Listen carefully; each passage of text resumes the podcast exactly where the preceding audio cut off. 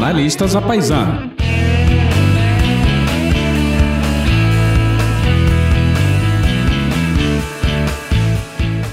Estamos de volta, pessoal, para mais um Jornalistas à Paisana. Seja bem-vindo, seja bem-vinda ao episódio de número 30, segunda temporada já. Continuamos aqui nossa minissérie de papos com bons e jovens nomes que são candidatas ou candidatos a vereador por São Paulo. Mas essa vai ser uma conversa civilizada, que cada um fala na sua vez, ou a gente vai ficar se interrompendo o tempo inteiro, como foi o primeiro dos debates lá nos Estados Unidos? Só para eu me preparar aqui. Nossa, aquilo foi um horror, um horror. Não, aqui, é, diferente do Daniel, que quem, quem, acompanha a gente já desde o ano passado sabe que é muito, muito mal educado.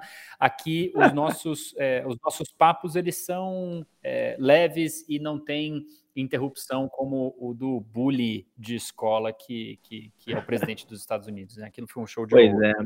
Lá a corrida está esquentando, mas aqui também, né? A gente está pertinho da nossa eleição, só falta um mês, então, um pouquinho mais de um mês, então a gente está é, conversando com vários candidatos. É, vamos seguir aqui para a nossa apresentação do, do, do, do, convidado de hoje, mas antes, João, conta para a gente aqui quem é que nos produz quem é que nos ajuda? Antes da gente passar então para o nosso convidado, eu reforço a você que nos ouve aqui, caso essa seja a sua primeira apresentação ao podcast, é, que você pode seguir os jornalistas da Paisana nas redes sociais. A gente está no Instagram e também está no Twitter. E realmente, se você chegou agora, você precisa saber que essa mágica toda só acontece porque a gente tem o nosso produtor, o Vitor Garcia, que nos acompanha desde o primeiro episódio, e a trilha sonora de abertura, que você ouviu logo antes de começar, é obra do nosso amigo Cristiano Botafogo, vulgo alemão, que tem o melhor sobrenome que alguém pode ter, que é Botafogo. Bom, depois dos nossos papos com o Matheus Hector sobre urbanismo e a Fernanda Gomes sobre sustentabilidade e empregos verdes, é, ele filiado ao Novo, ela filiada à Rede. A gente queria apresentar para vocês aqui o Henrique Vita, que é candidato a vereador pelo PDT e cujas principais pautas são educação e o chamado ecotrabalhismo, que ele vai contar para a gente o que é. Então, para o meu deleite, o foco de hoje é, é, o tema que eu mais gosto, com o qual eu trabalho no dia a dia e dedico a minha vida, que é educação. Como melhorar a educação na cidade de São Paulo, especificamente. Obrigado, Henrique, por estar conosco. Boa noite, muito obrigado. É um prazer estar aqui com vocês e é super importante esses espaços de diálogo e de discussão. Eu sou grande fã dessas construções e foi um prazer ter sido convidado para participar com vocês. Boa, boa, obrigado, obrigado, Henrique. Bom, antes da gente entrar em educação, é um tema muito presente no nosso podcast, em especial para o Daniel, é, a gente já vai falar um pouco mais disso, mas antes da gente entrar em educação, explica para a gente, Henrique, o que, que é ecotrabalhismo? Ecotrabalhismo é o movimento ambiental do PDT, meu partido. É, é uma iniciativa que surgiu há pouco mais de dois anos. É, basicamente, a gente quer olhar as questões ambientais de uma maneira integrada às questões relacionadas a des desenvolvimento. E muito do desenvolvimento, na visão trabalhista, vem justamente da geração de empregos dignos e de qualidade. E a gente acredita que a forma de conseguir gerar esses empregos, de conseguir ter o desenvolvimento, é justamente através da questão ambiental, que permeia diversas outras questões que a gente pode aprofundar um pouco mais logo no decorrer da conversa. Mas, basicamente, num grande resumo, é movimento ambiental dentro do, do PDT, que vem ah, cada vez mais ganhando força no, no nosso partido. Ah, legal. O que acaba amarrando um pouco para você que, que nos ouve com o episódio anterior, exatamente, Fernanda Gomes, que foi basicamente empregos verdes e, e, e ecologia e uma, uma orientação mais sustentável a sustentável, quer dizer, adaptada à, à ideologia trabalhista do PDT, certo, Henrique? Perfeito. Então vamos para a educação, Henrique. É, você tem pautado suas declarações, pelo que a gente tem visto, na premissa de que o Ceará é um exemplo a ser seguido e que pode trazer para São Paulo muitos elementos é, é, de, da, das suas políticas de sucesso na educação. É, eu que sou dessa área tenho maior admiração pelo trabalho que eles fazem lá no Ceará há tantos anos, de forma bem é, é, continuada e, e, é, e, e é, sustentável também, no sentido de puxa, é, um trabalho de longo prazo, com coisas como avaliações padronizadas, alinhadas às avaliações nacionais, foco na alfabetização, regime de colaboração entre os estados e municípios, que é tão marcante lá no estado do Ceará, agora a ampliação do ensino técnico, mais recentemente, que apareceu no último IDEB, mas eu queria que você contasse para a gente como que você pretende trazer elementos do sucesso do Ceará em educação para a cidade de São Paulo. Perfeito. Bom, antes de mais nada, acho que vale a pena é, colocar um pouco de como que eu cheguei em educação, que de certa forma não é um caminho muito é, muito comum para quem fez ciências contábeis.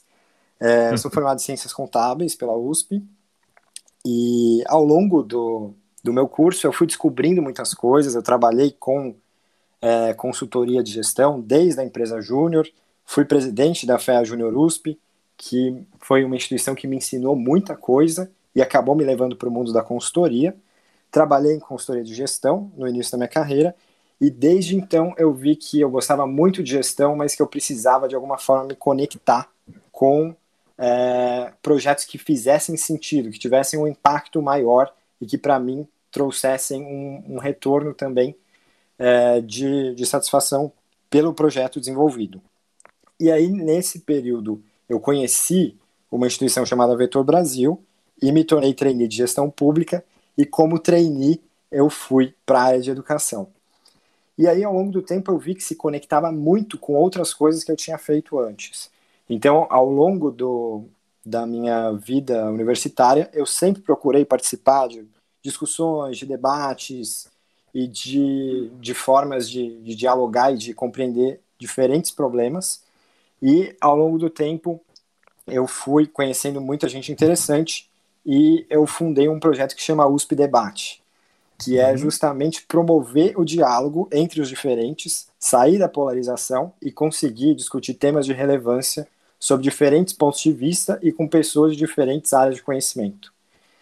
E aí eu vi que isso se conecta muito com a educação, é um modelo que para mim é muito importante e por isso eu valorizo iniciativas como essa que a gente está aqui hoje, de conseguir promover diálogos e discussões com diferentes pessoas, justamente para a gente fazer as, é, as ideias circularem.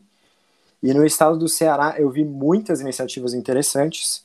Trabalhei lá como trainee de gestão pública, fiquei um ano na Secretaria de Educação do Ceará e depois disso eu trabalhei em outros lugares também, com outras instituições e tive a oportunidade de trabalhar com municípios em todas as regiões do Brasil.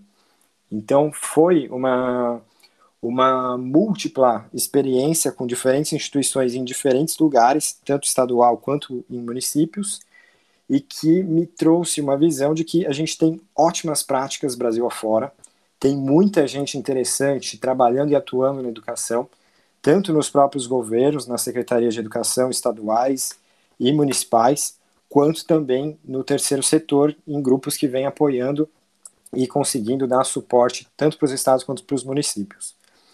E aí, nesse sentido, eu acho que uma das premissas, quando a gente fala de gestão pública, é de buscar boas referências. Eu trago muito o caso do Ceará, porque o Ceará é um, é um lugar onde teve um investimento em educação e uma priorização da educação que já vem de mais de uma década. A gente teve o caso de Sobral, que era uma cidade é, que tinha é, indicadores de educação ruins inicialmente, e que ao longo do tempo se tornou uma referência nacional e que é estudado por, inclusive, universidades de outros países, justamente pelo, pelo caso de sucesso que se tornou. O Ceará ele veio é, a reboque dessas construções, então, depois do caso do Ceará, o governador Cid Gomes, que é, foi o prefeito de Sobral que começou essa iniciativa de priorizar a educação, ele levou a estrutura que estava sendo desenvolvida dentro de Sobral para a estrutura do governo do estado e com isso teve uma estrutura de cooperação com os municípios e ao mesmo tempo de priorização da educação, do governador estar muito presente na Secretaria da Educação, da hoje vice-governadora Isolda Sela, que foi é, secretária da Educação, é, também estar muito atuante e muito empoderada, muito apoiada pelo governador, e, ao mesmo tempo, com recursos sendo destinados e um acompanhamento muito intenso pela Casa Civil e pelas outras instituições do próprio eh, governo estadual para garantir que todas as necessidades seriam atendidas. Então, eu acho que o primeiro ponto do Ceará, e isso vem também de outros governos anteriores, é, é principalmente a prioridade, prioridade política. Então, existem discussões, existem discordâncias, existem é, espaços ali no estado do Ceará que é, não é unanimidade, mas na educação se tornou um espaço onde governo e oposição conseguem dialogar e conseguem fazer com que a educação seja realmente prioridade e, ao mesmo tempo, consiga ter avanços importantes sem grandes resistências. Então, acho que essa é a primeira premissa que faz do Ceará ser uma referência em educação, junto com a continuidade das, das boas políticas públicas e uma mensuração e um acompanhamento daquilo que é feito. Então, desde avaliações externas, é, como a prova estadual, o SPAES, uma visão do IDEB, então ter uma prioridade para conseguir é, ter bons indicadores e partir de boas premissas, é, alfabetização, ter um sistema de alfabetização, de acompanhamento, e ao mesmo tempo fazer com que é, exista uma série de incentivos. Então, tem o Prêmio Escola Nota 10, que é um prêmio que incentiva as escolas que têm bom desempenho a terem cada vez melhores desempenhos e não ser um sistema de competição é, simplesmente. Então, a escola que tem essa premiação, a escola vencedora, ela tem que acompanhar uhum. a escola que teve o pior desempenho, e com isso, ela, ela só recebe o total da premiação depois que a outra escola que teve o pior desempenho, que, que foi adotada por ela, é, é, tem um resultado e uma melhoria também. Então, se torna do interesse dessa escola que a escola que está sendo acompanhada tenha esse desenvolvimento. Uhum. Henrique, você na sua resposta tocou em vários pontos muito interessantes que a gente vai desmembrar.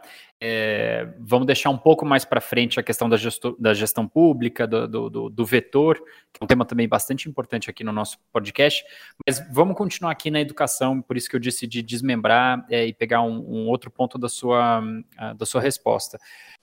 Um tema que está muito presente é, no momento em que a gente está gravando, no momento em que você nos ouve, é, e se você ouvir esse programa daqui a um mês e meio, continuará presente essa enorme dificuldade de retomar as aulas nas escolas é, no Brasil por conta da pandemia. É, muita coisa já voltou, né? O que embute riscos em si de contágio, mas as escolas estão ainda majoritariamente fechadas nesse momento, começo de outubro. Este deve ser o cenário também quando os eleitos neste ano, seja uma reeleição do prefeito, sejam novos prefeitos, e todos os vereadores, é, quando eles tomarem posse ali para janeiro, fevereiro de 2021. Isso ainda vai ser um tema. O que, que você acha, Henrique, que vereadores e a Prefeitura de São Paulo podem fazer para uma retomada segura das aulas. Segura, claro, para as crianças, que são vetoras do vírus quanto qualquer outro, mas quanto qualquer outra pessoa, mas também segura para quem convive com as crianças, como professores, funcionários, pais, avós e, e, e tudo mais.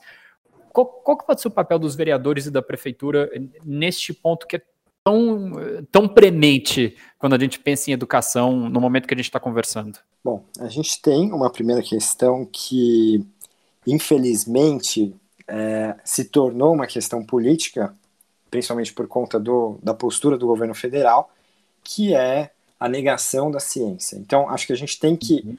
olhar para as evidências, olhar para para o que a ciência diz, para a gente conseguir elaborar bons protocolos e conseguir é, realmente ter uma estrutura que consiga diminuir ao máximo a possibilidade de contágio. Então, acho que o primeiro ponto que a prefeitura deve fazer e que os vereadores têm que fiscalizar é de ter uma estrutura que consiga diminuir ao máximo os riscos.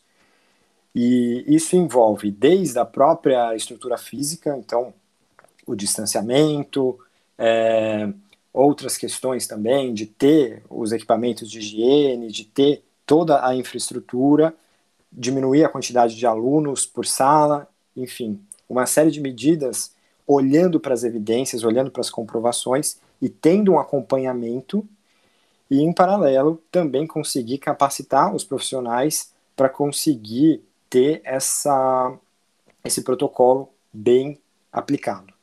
Então, acho que esses são os dois primeiros pontos e cabe à prefeitura fazer a estruturação disso e cabe aos vereadores fiscalizar tanto a própria estrutura em si e contribuir na medida do possível, quanto também é, a própria aplicação. Então, desde a construção até a aplicação em si, e conseguir ver de fato se é, o contágio ele está num ritmo é, compatível com as medidas que estão sendo tomadas.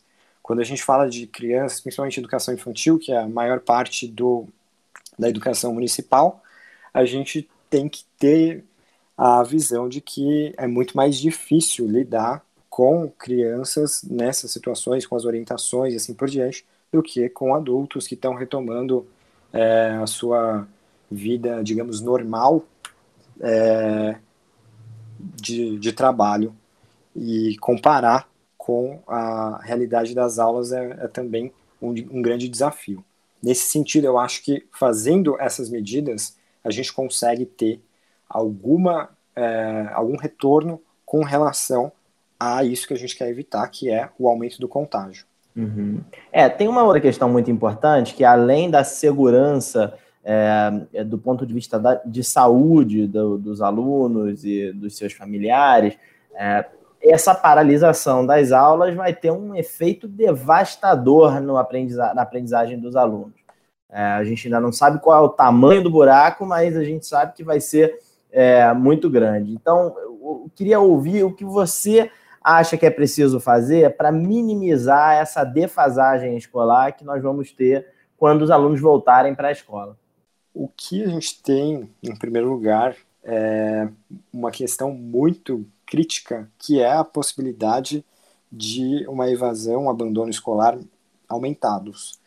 É, bem ou mal, a gente tem aqui é, um percentual que é um percentual que não é considerável, a gente tem ali por volta de 2% de evasão e de abandono na rede municipal, mas é, já é uma quantidade de pessoas considerável. É, é muito possível que a gente tenha dentro da, da rede municipal o aumento disso. Então, a primeira coisa que precisa ser olhada com relação a, a consequências desse período de isolamento é quanto que a gente vai ter de alunos que vão estar fora das escolas e que vão precisar ser trazidos de volta para o dia a dia da vida escolar, e ao mesmo tempo, aqueles alunos que continuaram na escola, o quanto eles conseguiram ter real, de real acesso às atividades não presenciais, e ao mesmo tempo, o qual foi a quantidade de. qual, qual foi a, o desempenho que os alunos tiveram nesse período.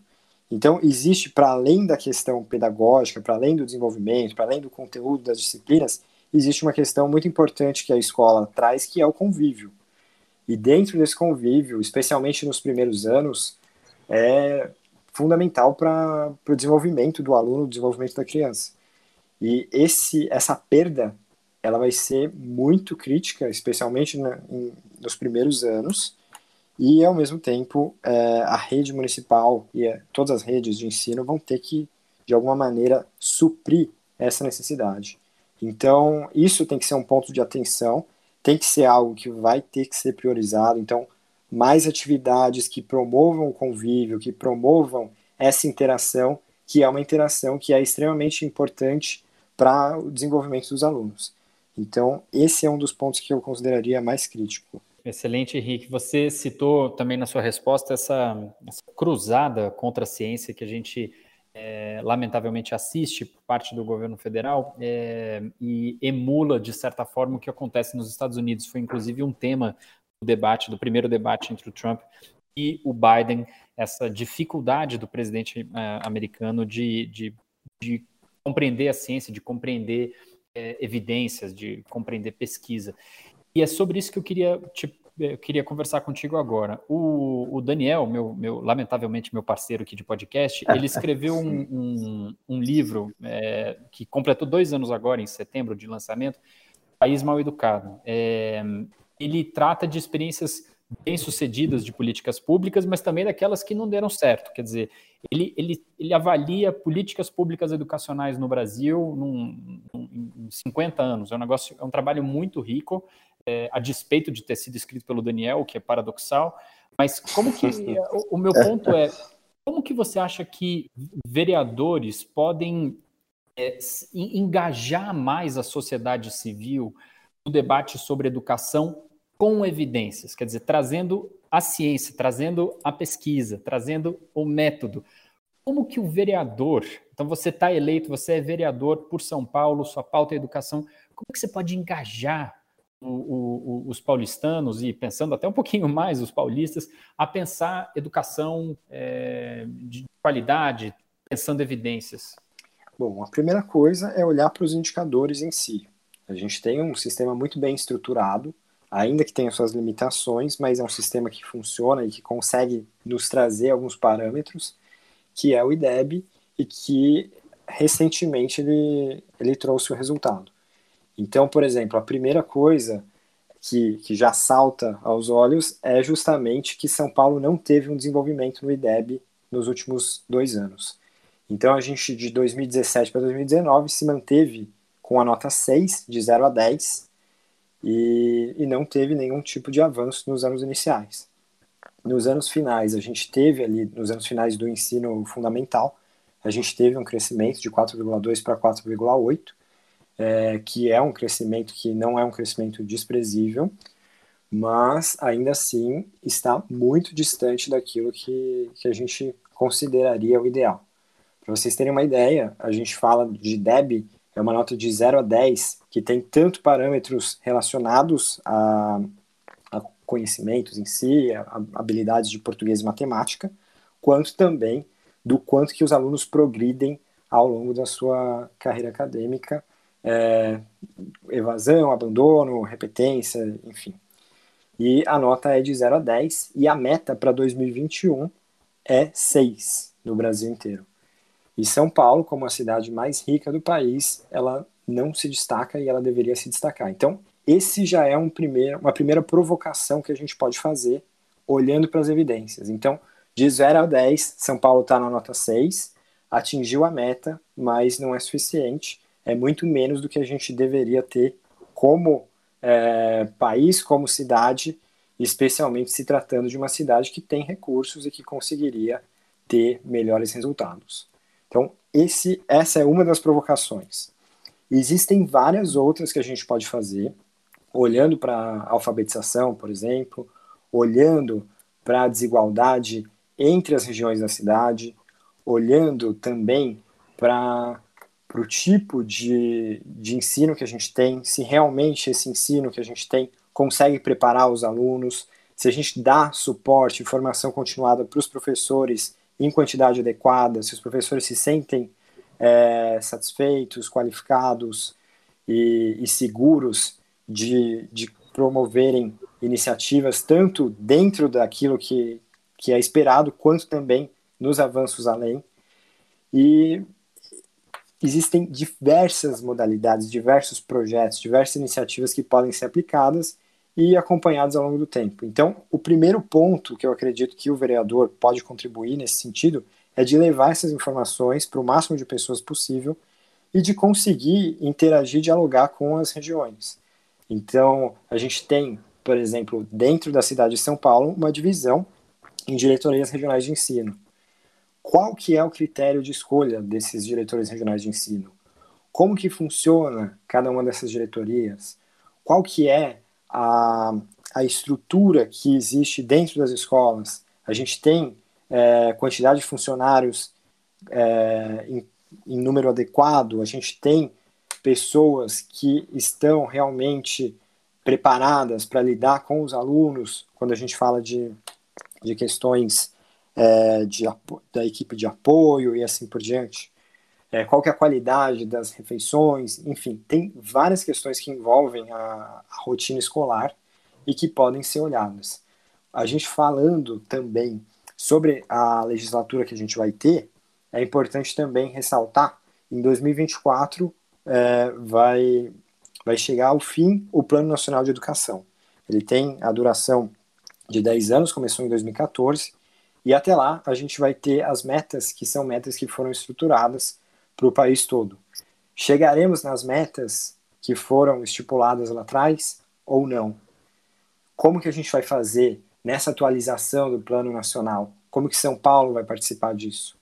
Então tem várias questões que são envolvidas e várias é, possibilidades que existem dentro delas que certamente não só os vereadores, mas também os professores, é, a sociedade civil de forma geral, quem tiver interessado no tema, dá para promover audiências públicas, dá para promover diversas discussões que certamente vão fazer com que se tenha uma atenção sobre essa temática e ao mesmo tempo se tenha um acompanhamento daquilo que vem evoluindo com parâmetros e com estruturas que seja de conhecimento de todos e ao mesmo tempo é, possa ser acompanhado sem é, sem cair no discurso vazio, conseguir olhar realmente para metodologias que já são usadas em outros lugares do Brasil e do mundo.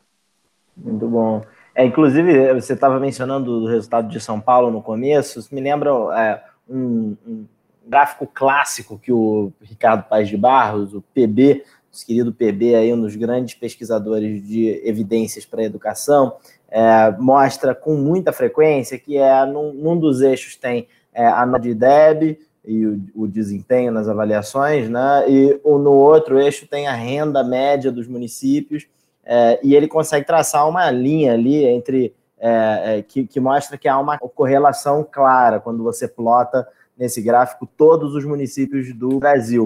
É, e um grande outlier que foge ali um pouco da linha é São Paulo. Tem uma renda super alta, está muito avançado numa, é, no eixo X e está muito abaixo no eixo Y para sua uma nota de DEB é, muito abaixo. Isso melhorou, né? A gente entrevistou aqui um tempo atrás o Alexandre Schneider. É, Alexandre certamente um dos responsáveis por ter melhorado o desempenho da, da capital nas avaliações, mas ainda está aquém do seu potencial, dado que é a cidade mais rica do país. Né? É, mas olha, deixa eu te perguntar aqui, Henrique, sobre um tema que eu gosto muito, eu acho muito fascinante, que é essa interseção entre educação e urbanismo. É, enfim, se tem um lugar é, onde dá para falar bastante sobre isso, é na prefeitura e na Câmara Municipal, é, a qual você está é, tentando chegar. É, eu queria muito te ouvir sobre esse tema, né? Acho que tem como nossas escolas podem ser mais acolhedoras, como elas podem se integrar mais com o entorno. São Paulo tem o exemplo dos céus, que são talvez um dos melhores exemplos de política pública que integra as escolas com as suas, é, com o seu entorno. Então, eu te pergunto finalmente, como você acha que São Paulo se sai nessa conexão de educação e urbanismo e o que, que pode melhorar? Bom, primeiramente, é, um dos grandes ganhos que a gente tem dentro da área de educação é que ela pode se relacionar com praticamente todos os temas. A gente pode olhar para a formação cidadã, a gente pode olhar para a questão de mercado de trabalho e especialmente para essa questão de como se relacionar com a comunidade, que eu acho que isso é fundamental. É, em São Paulo a gente tem, sim, é, a estrutura dos céus, que são estruturas que são interessantes. É, a gente tem ali uma representação ainda pequena dentro da, da estrutura que a gente tem. Então, é, dentro da, da rede municipal, eu não vou me lembrar percentualmente, mas é, os céus eles representam muito pouco comparado com a rede pública que tem 1.500 unidades, 1.512 unidades, e, e querendo ou não, a gente ainda tem muito, muitos poucos céus dentro dessa, dessa referência. Mas, de toda forma, a gente tem várias iniciativas bem interessantes que os céus abrigam. Então, desde possibilitar que a comunidade interaja com as escolas, que seja um espaço de cultura, de lazer, de aproximação e que a sociedade, os bairros ao entorno, especialmente nas periferias, consigam ter como um referencial de cultura, de lazer, e ao mesmo tempo a gente consegue é, fazer com que os alunos tenham a escola como um motivo de orgulho, uma referência ali dentro do, do dia a dia é, de cada um. E aí eu acho que vale a pena também a gente resgatar algumas outras iniciativas que são interessantes, como, por exemplo, o CIEPS no Rio de Janeiro, que o uhum. então governador Leonel Brizola defendia muito, e o Brizola é um dos grandes defensores da educação de qualidade. Uma frase que ficou muito marcada para mim e que eu acho que faz todo sentido é que é, ele pergunta num, num, dos debates que a gente tem, é, acho que o primeiro debate que a gente teve na redemocratização, ele está conversando, se não me engano, com o Fernando Henrique e ele fala: vocês acham que os CIEPs são caros, mas o preço da ignorância é uma coisa muito maior. Então, é, eu vou hum. muito nessa linha de que precisamos sim investir em educação, porque o custo de não ter uma educação de qualidade, de não ter uma educação como prioridade, é muito alto, e eu acho que a gente está pagando por isso hoje, é, especialmente com essa enxurrada de desinformação que a gente tem vivido e que muitas vezes tem origem na, na falta de, de um senso crítico, na falta de compreensão de algumas coisas, na falta de referenciais que a educação poderia trazer. Então, eu uhum. acho que essa questão da educação e de como a educação pode se relacionar com a comunidade, com as questões de urbanismo, eu acho que são fundamentais. E aí, entrando também nessa questão dos CIEPs, os CIEPs, eles tinham unidades de saúde dentro do, dos próprios CIEPs, que são estruturas que têm tudo a ver com a, o, a construção e a concepção do, dos bairros e, e da própria estrutura é, social dentro de cada comunidade. Então, isso é super interessante. E uma outra questão é a escola ser em tempo integral. Então, se é zero em tempo integral, e em São Paulo também nós não temos em quantidade suficiente escolas municipais em tempo integral, especialmente olhando para ensino fundamental, que é algo que deve ser é, priorizado, no, no meu entendimento, porque para cada hora a mais dentro das escolas a gente tem um desempenho melhor, inclusive é, em pesquisas recentemente é, publicadas e que fazem é, muito coro com os resultados que a gente tem em, em indicadores como o próprio IDEB. Então, são estruturas muito importantes, tem muito a ver com a forma como se pensa a cidade, e eu acredito que tornar as escolas como referência é, dentro das comunidades, dentro dos bairros, especialmente as escolas públicas, faz uma diferença muito grande para o quanto se valoriza e para o quanto se participa da educação. Sim, esses teus pontos são muito interessantes. Tem vários exemplos pelo Brasil, né? Lá em Pernambuco, no Recife, tem o Compaz, que é um, um, é, um, uma, um, um, equipamento público que tem escolas é, é, de educação infantil, que tem é, outros é, serviços de saúde, de qualificação profissional, de cultura e de várias coisas. É, acho que o CIEP também é um bom exemplo disso embora o João sabe bem, é, eu tenho certas reservas ao modelo de escola de tempo integral que o Darcy Ribeiro fez lá no CIEPs, no livro que eu escrevi, eu conto um bocado sobre por que, que o modelo de escola de tempo integral do CIEPs, na minha visão, deu errado, e o modelo de escola de tempo integral que surgiu em Pernambuco no começo dos anos 2000 é muito melhor, esse modelo tem ganhado o Brasil. Mas não queria sequestrar a, o debate por causa disso, mas se vocês tiverem interesse de conhecer mais, o meu livro conta muito sobre minha visão sobre isso. O João, o João é um fanzaço lá do Darcy Ribeiro, que é o seu, seu, maior ídolo, né, o João? Mas disparado. É, esse foi, inclusive, um dos nossos debates ali, quando eu estava lendo os originais do livro do Daniel. E, e, eu sempre argumentei que, que me parece indiscutível, o livro do Daniel acho que deixa isso bem, bem consolidado, é, que a experiência de escola em tempo integral de Pernambuco, agora dos anos 2000, é, é, é, superior, é mais moderna, mas ela, a gente sempre tem que lembrar o que veio antes, né? Era muito mais difícil pensar a escola em ensino uh, de tempo integral nos anos 80, mais com um país famélico, saindo de ditadura e hiperinflacionado, do que era nos anos 2000, estabilizado, né? Mas a, a, brincadeira que eu, que eu sempre faço, que não é bem uma brincadeira, mas eu fiquei pensando assim, qual que é o pecado original do Rio de Janeiro? Como é que a gente está em 2020, um Rio governado pelo Wilson Witzel, que vai sofrer impeachment, e a prefeitura é o Marcelo Crivella. Como é que, como é que acabou desse jeito, né?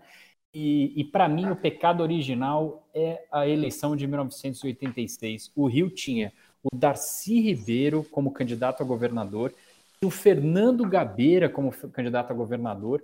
Os dois foram muito bem votados mesmo, terminaram em segundo e terceiro, mas quem ganhou foi o Moreira Franco. Então, ali para mim é o pecado original. É. Mas brincadeiras à parte, gente. É... Voltando aqui, Henrique, você mencionou. Só piorou desde então. Só piorou, pelo amor de Deus. É, Henrique, você mencionou o Vetor. A gente bateu um papo muito bom com a Joyce Toyota, é, a fundadora do, do, Vetor Brasil, bem no começo da nossa primeira temporada, é, no começo do ano passado. E, e, você citou as experiências que você viu em loco mesmo, ali trabalhando na gestão pública brasileira. É, sobre, sobre isso, Henrique, o, o, o que, que você viu, o que, que você experimentou no setor público brasileiro? Já mencionou um pouco, mas eu queria trazer para o cargo que agora você almeja, é ser vereador. O que, que você viveu, o que, que você experimentou no setor público, que você acha que dá para melhorar, dá para aprimorar sendo vereador? Ótima pergunta. Antes de responder ela, queria comentar um pouquinho sobre o Darcy. É, eu acho que vale a pena a gente trazer essa questão, porque o Darcy Ribeiro, ele, a partir do momento que ele coloca a educação como prioridade e pensa no modelo de educação, mas também no modelo de sociedade, ele acaba se tornando uma referência importante. Então eu queria pontuar isso, que eu acho que é super importante e ao mesmo tempo é, de olhar as diversas iniciativas que a gente tem de implementação de escola em tempo integral e inclusive o projeto que eu fiz na Secretaria de Educação do Ceará foi justamente a expansão de escolas em tempo integral. Então eu recomendo conhecer o modelo também do Ceará. Ele é um pouquinho diferente do modelo de Pernambuco, mas é um modelo que ele vê justamente é, a escola como um do, dos centros de, de aprendizagem e de, de real é, aproximação com os alunos, tornando as escolas mais atrativas e, ao mesmo tempo, fazendo com que os alunos conectem a, a vida deles com a estrutura do a estrutura escolar. Então, nesse sentido, eu acho que cabe essa pontuação. E agora, indo para a questão que você me perguntou em relação à minha experiência no setor público. É, o Vetor Brasil, ele é uma organização que eu admiro muito. Eu trabalhei é, depois, eu, tanto como, eu trabalhei tanto como trainee na Secretaria de Educação, quanto depois no próprio Vetor Brasil, com a condução da, da formação dos novos trainees que entravam. Então eu tenho grande admiração pelo Vetor, gosto muito é, da proposta, de toda a, de todo o empenho, de todo o, o caminho que o Vetor vem seguindo, e especialmente da equipe, que eu acho que é uma equipe muito capacitada, muito competente, liderada pela Joyce, que é uma grande entusiasta da, da melhoria no setor público. E nesse sentido, é, eu acho que o vetor me traz justamente isso. Ele me mostra que existem diferentes caminhos para se chegar no setor público é, e que dentro do setor público existe muita gente que tem se dedicado e que tem feito bons trabalhos e que às vezes não tem as ferramentas mais adequadas ou às vezes não tem as orientações mais adequadas. Nessas transições que a gente tem de governos, muitos bons projetos são engavetados, são esquecidos, ou por algum tipo de disputa política são deixados de lado, e com isso a gente acaba tendo é, muitas perdas. Então, nesse sentido, eu acho que a primeira coisa que pode ser levada de aprendizado é que tem muita gente boa e essas pessoas têm que ser valorizadas, porque é, quando a gente olha para esse imaginário que se criou, e essa é uma das grandes críticas que eu faço, inclusive, a essa gestão é, atual da prefeitura, que foi eleita num discurso de privatização, que foi eleita num discurso de que o setor público era ineficiente, que privatizar seria a solução para vários dos problemas que a gente tem, eu não só olho isso com um olhar extremamente crítico, olhando para a efetividade dos serviços que estão sendo privatizados e como é feita essa privatização, que isso também é importante, mas também olho para o quanto que isso tem realmente de desenvolvimento dos serviços em si.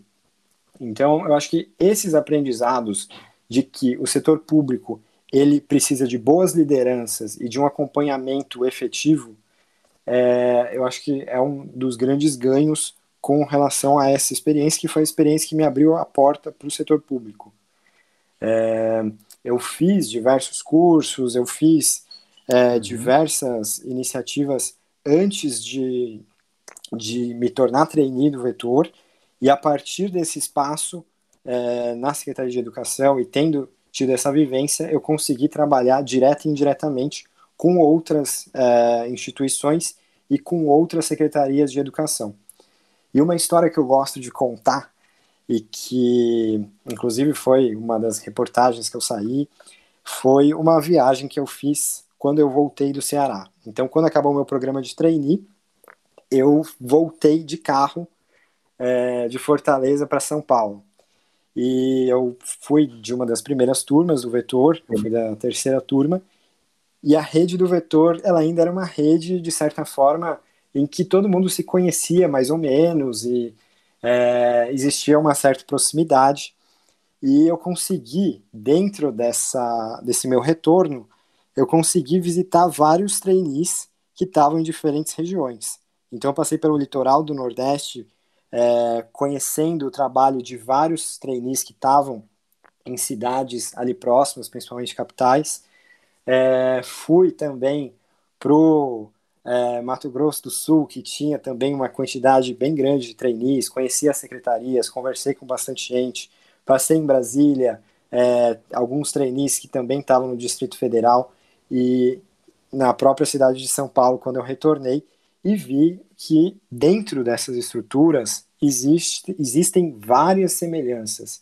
Então, os problemas são diferentes, o tamanho da população é diferente, é, o orçamento é diferente, enfim, tem muitas coisas que são diferentes. Mas uma coisa que eu vi e que faz todo o, o sentido, e que inclusive é, mostra o, a importância de projetos como o Vetor Brasil, é que dentro das estruturas, independente do tamanho do orçamento, independente do tamanho é, dos problemas que o Estado enfrenta, ou o município, você tendo pessoas boas, com as ferramentas certas, empoderadas para fazer mudanças, você consegue promover grandes mudanças que impactam muitas pessoas.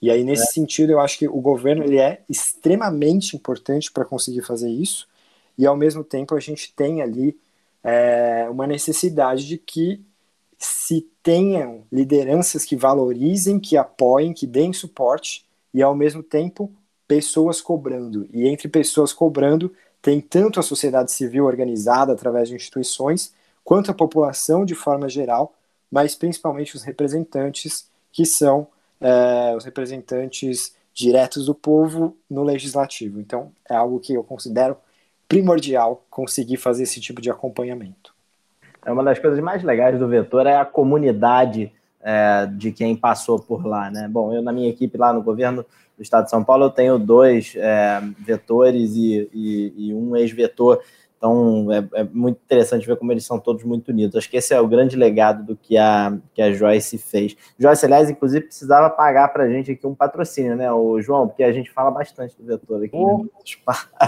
Com certeza. Com certeza. É, olha, mas ó, muito, muito obrigado pelas tuas respostas. É, Henrique, a gente vai agora para a nossa sessão final.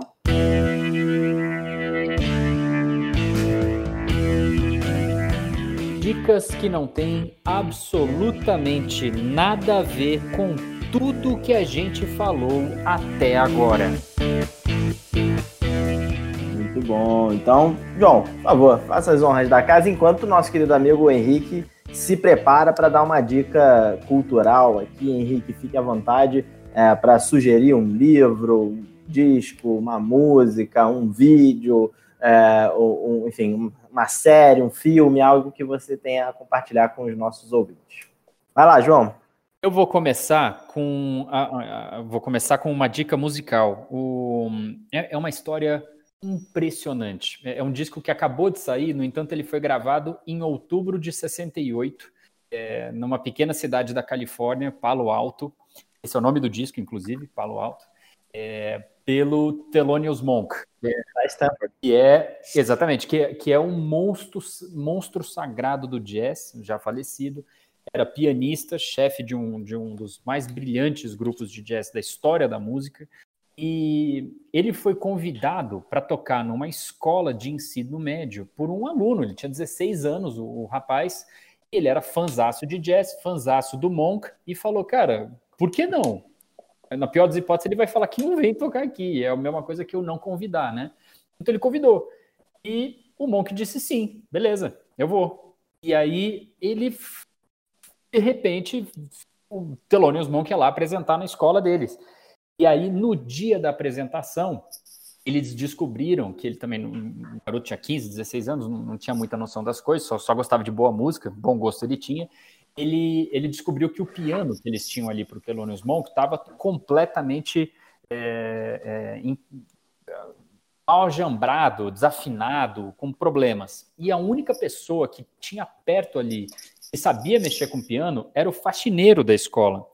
E o faxineiro falou o seguinte: ó, eu arrumo o piano, deixo pronto para o Thelonious vir tocar aqui hoje à noite, desde que você me deixe gravar.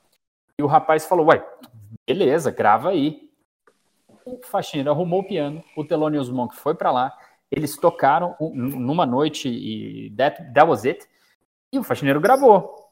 E essa gravação reapareceu 52 anos depois, foi totalmente limpa, remasterizada, e você pode ouvir onde você quiser, no YouTube, nas suas plataformas de podcasts e, e streaming, onde você está aqui nos ouvindo. É, vale muito, muito a pena, é uma coisa extraordinária. Essa é a minha dica. Que delícia de história, hein, João? Muito bom. É, fiquei curioso para ouvir. É, e a história em si já vale. Bom, eu vou dar uma dica aqui de série de TV é, é, que chama Mrs. America, que é uma série que foi lançada nesse ano de 2020 e que tem tudo a ver com esse ano de 2020. Pelo seguinte, Mrs. America é uma série focada na história é, de uma militante conservadora americana chamada Phyllis Schlafly, que lutou duramente aí durante a sua carreira, durante sua vida, contra é, a emenda dos direitos iguais nos Estados Unidos, que é, tinha o objetivo de explicitar que homens e mulheres tinham direitos iguais. É, e a série também conta, por outro lado, a história é, de um grupo de mulheres que liderava o movimento feminista nos Estados Unidos, principalmente nos anos 60 e 70. É, alguns exemplos é, são por exemplo, a Gloria Steinem, né, que enfim, é um símbolo de, de Nova York, é, enfim, deputadas é, que tá do Partido Republicano e Democrata daquele período, enfim, uma série de, de, de figuras importantes do feminismo naquele momento.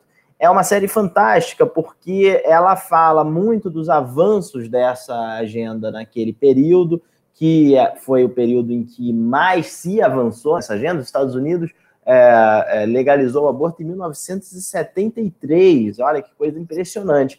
E hoje a gente vive um risco de ter um baita retrocesso nessa agenda, né? com é, uma maioria conservadora na, na, no, na Suprema Corte Americana, com após a indicação aí no apagar das luzes do seu mandato que o presidente Trump está fazendo de uma nova ministra um, para o Supremo Tribunal é, Federal, para a Suprema Corte do, deste país. E ela não esconde de ninguém que ela é, é, é contra essa lei de 73 e que gostaria de reforçar o coro entre juízes conservadores para revertê-la. Então, acho que tem é muito atual a série é, é, e é muito boa. A Kate Blanchett faz a Phyllis Schlafly, que é um personagem é, muito, muito interessante. Ela é, é tinha uma toda uma carreira voltada para a área de política internacional e foi oportunista, resolveu pegar essa agenda mais de costumes e acabou presa a ela, até um pouco contra a sua vontade, pelo resto da vida. Então, é muito interessante ver Mrs. América. Ela vai estrear aqui no Brasil na Fox Premium nas próximas é, semanas, mas ela está online aí, porque é, foi lançada nos Estados Unidos pela FX. Essa é a minha dica. Ótima dica, já me deixou com vontade de ver. Henrique, e você? Eu tô com o olhar um pouco viciado, não, não sei se vou conseguir fugir muito do tema, mas a minha dica de um livro é O Nobre Deputado, do Marlon Reis. É um livro que é super interessante, ele é bem curtinho, ele deve ter menos de 100 páginas, é, um pouco mais de 100 páginas, deve ter umas 115 páginas. É muito fácil de ler e ele é muito interessante, tem tudo a ver com esse momento eleitoral. A forma como se constrói a narrativa é muito interessante. O, o Marlon Reis, ele ele era ele estava fazendo doutorado e ele entrevistou diversas pessoas, tanto deputados quanto senadores, que na condição de anonimato contaram várias das práticas que aconteciam.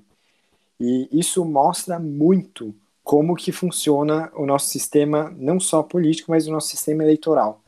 E dentro dessa narrativa a gente vê que a corrupção ela nasce justamente agora, nesse período eleitoral, em que caixa 2, caixa 3, é, alguns compromissos que são firmados ao longo do tempo, é, alguns empréstimos que são feitos, enfim, várias coisas que comprometem um bom mandato, inclusive de alguns bem intencionados que eventualmente ao longo do processo eleitoral acabam assumindo esses compromissos é, e que de alguma forma acabam se comprometendo no mau sentido com o, o propósito que, que acaba sendo desvirtuado. Então é algo que eu acho que vale a pena de ler. A fiscalização dos nossos representantes ela deve acontecer agora, desde já. Se você está pensando em olhar o seu candidato, vale a pena olhar quais são as práticas que são feitas nesse momento de agora, porque isso vai se refletir durante o mandato inteiro dele. A forma como vai ser alocada a sua equipe, a forma como vai ser alocadas as suas emendas parlamentares, para onde vão esses recursos e, ao mesmo tempo, o que existe de proposta, o que existe de, de iniciativas é, já feitas por cada um e, ao mesmo tempo, aquilo que é, se pode projetar como um possível legislador e também um possível é, fiscalizador do, do Poder Executivo do, da Prefeitura. Então, acho que é super importante. É um livro fininho, rápido de ler e que traz algumas referências que são super legais e muitas vezes não tão intuitivas. Ótimo. Maravilha, Henrique. Muitíssimo obrigado pelo, pelo papo contigo. Ótimo, ótimo, Henrique, Daniel, obrigado pela conversa, boa sorte. A nossa série, minissérie de, de, de papos com bons é, e boas candidatas e candidatos para vereador aqui em São Paulo está se aproximando do fim, mas ainda não acabou. Fique ligado, você que nos escuta, para ver com quem a gente vai aparecer no próximo episódio. Maravilha, muito obrigado, João, Daniel, Vitor. Foi um prazer estar aqui com vocês e espero conversar com vocês em outras oportunidades. Fico à disposição.